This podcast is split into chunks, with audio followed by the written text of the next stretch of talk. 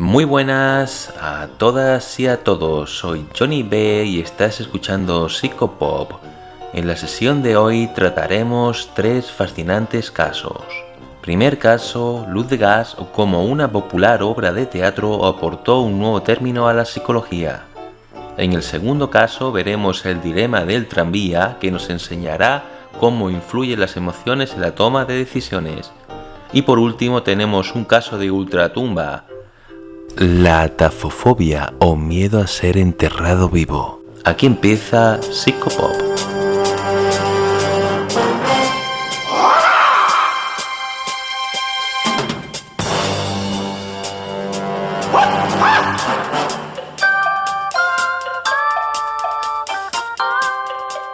Mírame a los ojos. Si he sido algo para ti alguna vez, y me parece que sí. Tienes que ayudarme, Paula. Prometo ser otro. Escucha, en el primer cajón de esa cómoda hay un cuchillo. Corta la cuerda y suéltame. Date prisa, Paula. Trae el cuchillo y sálvame. Lo harás, Paula. Lo harás por mí. Sí, sí, lo haré.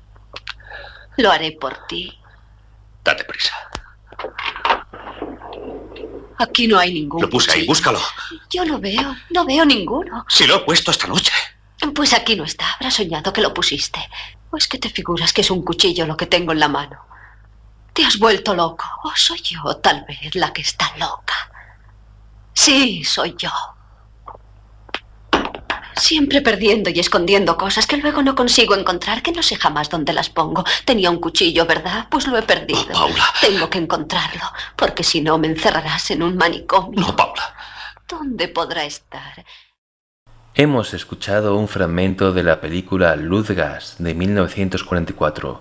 Podemos apreciar aquí algunos de los recursos que se utilizan para realizar este tipo de abuso psicológico, que toma su nombre de la película. Pero empecemos por el principio. El dramaturgo británico Patrick Hamilton, quien tuvo una vida muy turbulenta, marcada por una infancia de pobreza y un padre alcohólico, consiguió rápidamente el éxito como escritor con tan solo 19 años. Incluso el propio Alfred Hitchcock adaptó una de sus exitosas obras de teatro, La Soga, en 1948. Este éxito estuvo asociado a grandes beneficios económicos que le permitieron costearse su adicción al alcohol, un hábito muy caro durante la ley seca, y mantener dos vidas con dos parejas, entre las que dividía su tiempo durante la semana. Podríamos encontrar la razón de ese alcoholismo en las secuelas que le causó un grave atropello de un conductor borracho, y claro está, en el aprendizaje que tuvo de su padre, que utilizaba el alcohol para enfrentar las desdichas. Anécdota.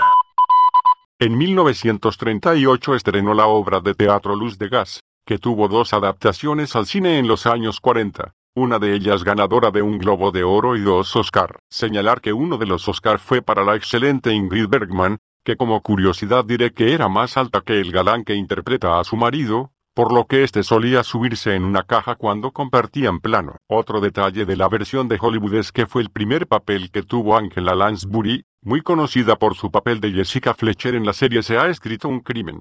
¿Y por qué nos interesa esta obra, cuando en realidad analizar la vida del autor parece mucho más apasionante desde el punto de vista psicológico? Pues porque es uno de los casos más famosos donde la cultura popular le hace una aportación a la psicología. Esta obra se ambienta en el Londres victoriano, con un matrimonio como personajes centrales, Jack y Bella, que conviven con dos sirvientas con las que coquetea Jack. Ella sufre de ansiedad derivada por las habituales críticas de su marido sobre supuestas cosas que ella pierde o cambia de sitio, ruidos de pisadas o por cambios en la intensidad de la luz durante la noche. Lo que más perturba a Bella son las desapariciones inexplicables de Jack en la casa, que suele ir al piso de arriba a buscar las joyas de la mujer que asesinó, y al encender las luces de gas en esa planta, las luces de abajo perdían intensidad. Queda por tanto claro que Jack tiene la intención de convencer a Bella de que ésta se está volviendo loca, incluso hasta el punto de asegurarle que está imaginando que la luz de gas en la casa se está atenuando. La aparición de un detective de la policía llamado Rogue lleva a Bella a darse cuenta de que Jack es responsable de su tormento. Rogue explica que el piso de arriba estuvo ocupado por una mujer rica que fue asesinada por sus joyas, las cuales oculta Jack, quien finalmente es detenido. La obra y las películas fueron tan populares que se empezó a utilizar la expresión hacer luz de gas incluso en la literatura especializada en psicología.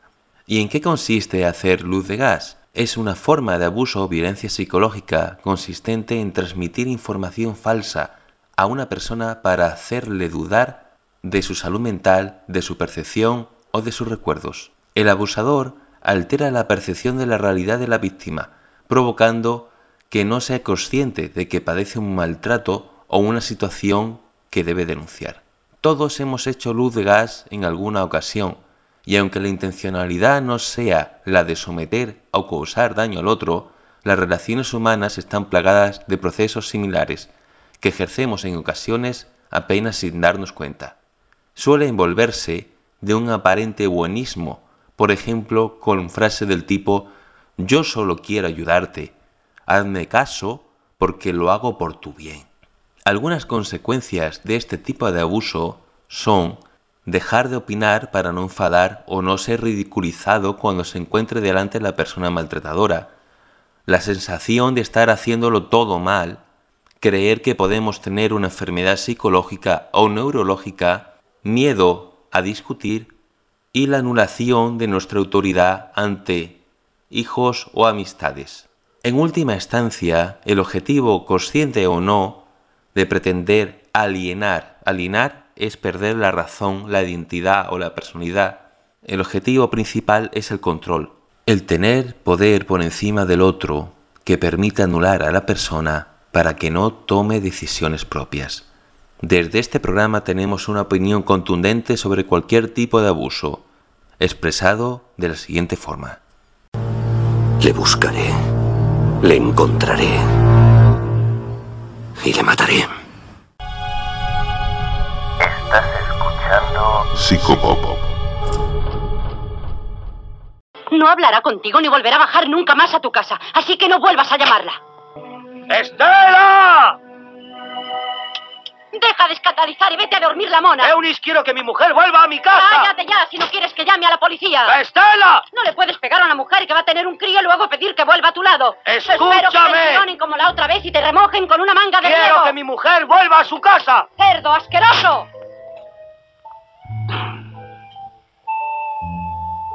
¡Estela! Ese era un desconsolado Marlon Brandon en un tranvía llamado Deseo, película del año 51. ¿Y por qué la hemos usado? Simplemente porque habla de un tranvía y porque realmente es una película maravillosa. Quiero presentaros una historia para que participéis en ella. Se llama El dilema del tranvía. Nos será útil para medir cómo influye la emoción en las decisiones morales y de este modo entender un poco mejor nuestro proceso de toma de decisiones. Un tranvía desbocado se acerca a un ramal a toda velocidad. Si no haces nada, el tren seguirá hacia la derecha y atropellará a cinco personas. Pero si desvías el tranvía hacia la izquierda accionando una palanca, el tren atropellará a una sola persona. ¿Qué harías? ¿Estarías dispuesto a intervenir y cambiar el rumbo del tren? En diversos estudios, la mayoría de las personas aceptan que la mejor opción es desviar el tranvía, basándose en la premisa de cuanta menos gente muera, mejor. Hasta aquí parece sencillo para la mayoría, pero el dilema va un poco más allá y decide dar una vuelta de tuerca al planteamiento de la siguiente forma. Estás en un puente sobre las vías. Ves que un tren marcha descontrolado hacia cinco transeúntes. Los cinco viandantes morirán a menos que se detenga el tren. A tu lado, en el puente, hay un hombre muy grande. Está apoyado en la barandilla, observando cómo se abalanza el tranvía hacia los transeúntes. Si le das un empujón, caerá sobre las vías, y como es tan grande, evitará que el tren mate a los viandantes. Debemos decidir si empujamos al hombre del puente o si dejamos que mueran cinco personas. En ambos dilemas, la aritmética es la misma. Pueden morir una o cinco personas.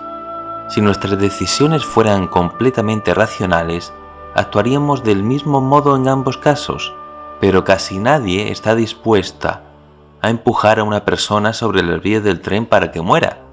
Esta acción se suele considerar un asesinato.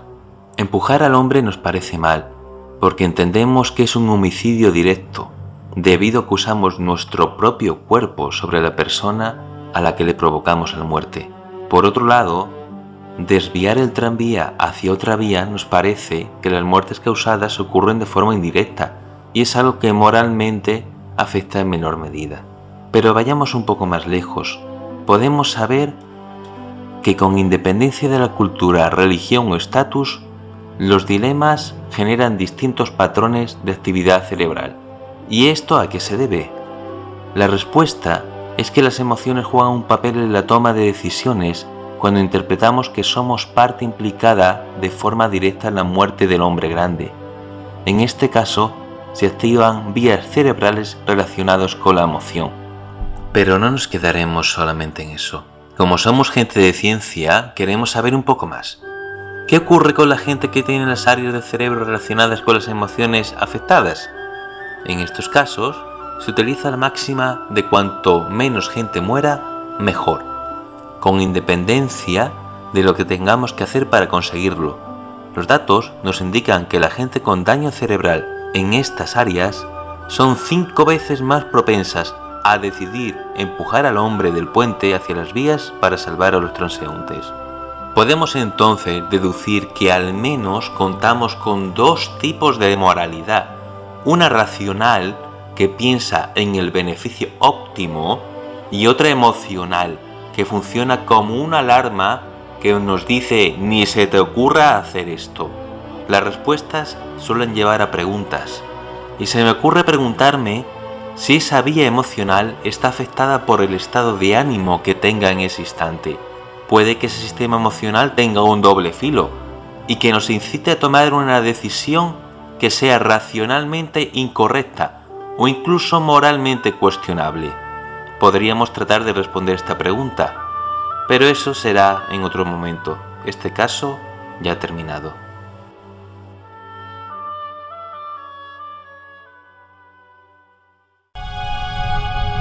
Estás escuchando Psicopop.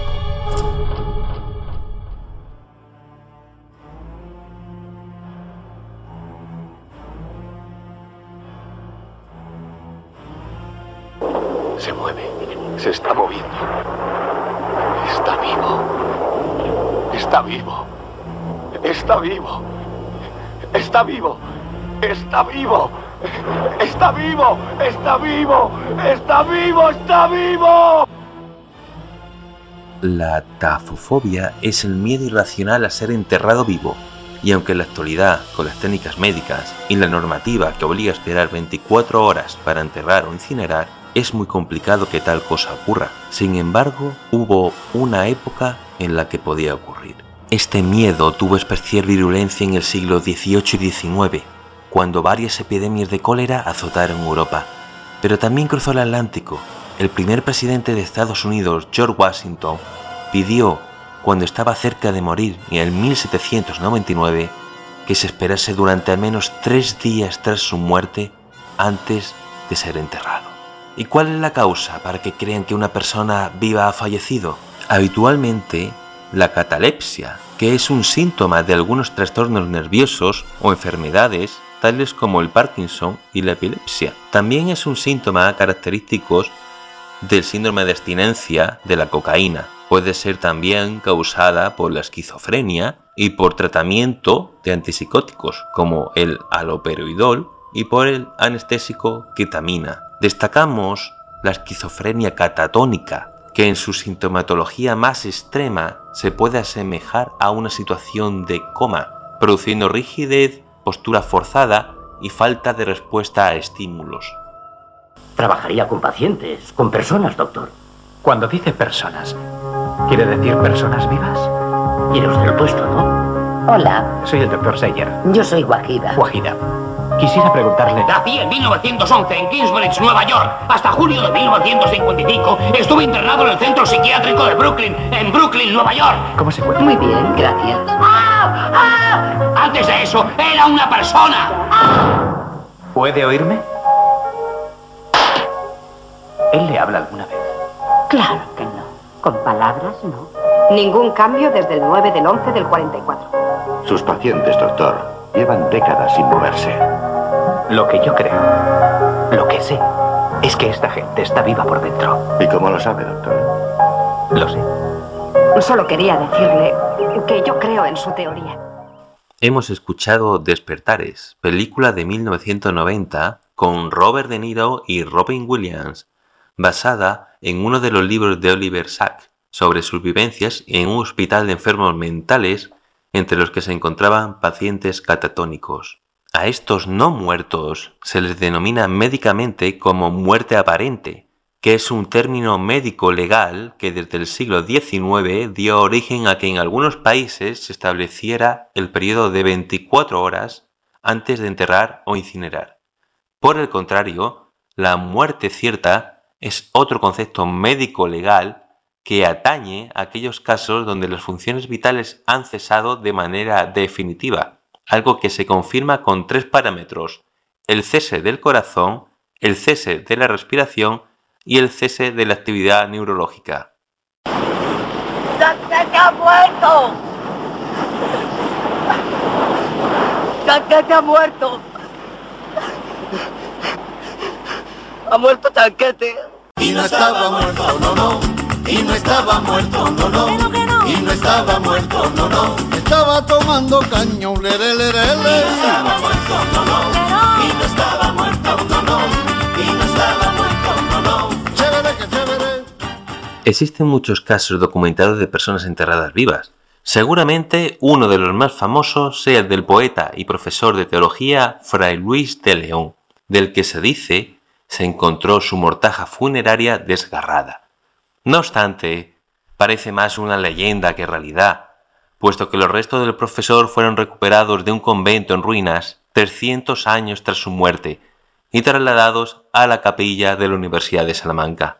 Sin embargo, sí podemos encontrar casos más fidedignos, como el de Octavia Smith Hatcher, quien fue declarada muerta en 1891 de una rara enfermedad que azotó el condado de Pickerville en Estados Unidos. Aunque los enfermos no morían, sino que caían en un coma profundo que después se supo era causado por una enfermedad que transmitía la mosca sepse. Cuando su esposo ordenó la sumación de su cuerpo, se encontró con una escalofriante escena. Las manos desgarradas de la mujer de tanto arañar el ataúd para intentar salir. Más recientemente, en 2018, Varios periódicos y televisiones publican la noticia de un caso actual de una mujer enterrada viva, Rosangela Almeida, de 37 años, en Salvador de Bahía, Brasil, quien estuvo 11 días enterrada, pero debido a que varios testigos aseguraron haber oído gritos dentro de su tumba, fue sumada por parte de su familia. Cuando abrieron la tumba, el cuerpo tenía heridas en las manos y en la frente, algo que interpretan como una lucha por intentar salir del ataúd, hasta encontraron clavos flojos considerando que intentó quitar la tapa. La familia explica que era una persona con tendencia de desmayo, lo cual nos podría indicar que padecía algún tipo de trastorno neuropsicológico, como la catalepsia o la narcolepsia. Con casos como este podemos ver que es una circunstancia rara que ya no se suele dar, pero todavía sigue siendo posible que existan enterramientos de personas vivas. Y hasta aquí nuestro primer programa. Espero que les haya gustado y que les haya despertado la curiosidad. Se despide Johnny B y os desea buena salud mental. ¿Cómo vivirás, Johnny? Día a día.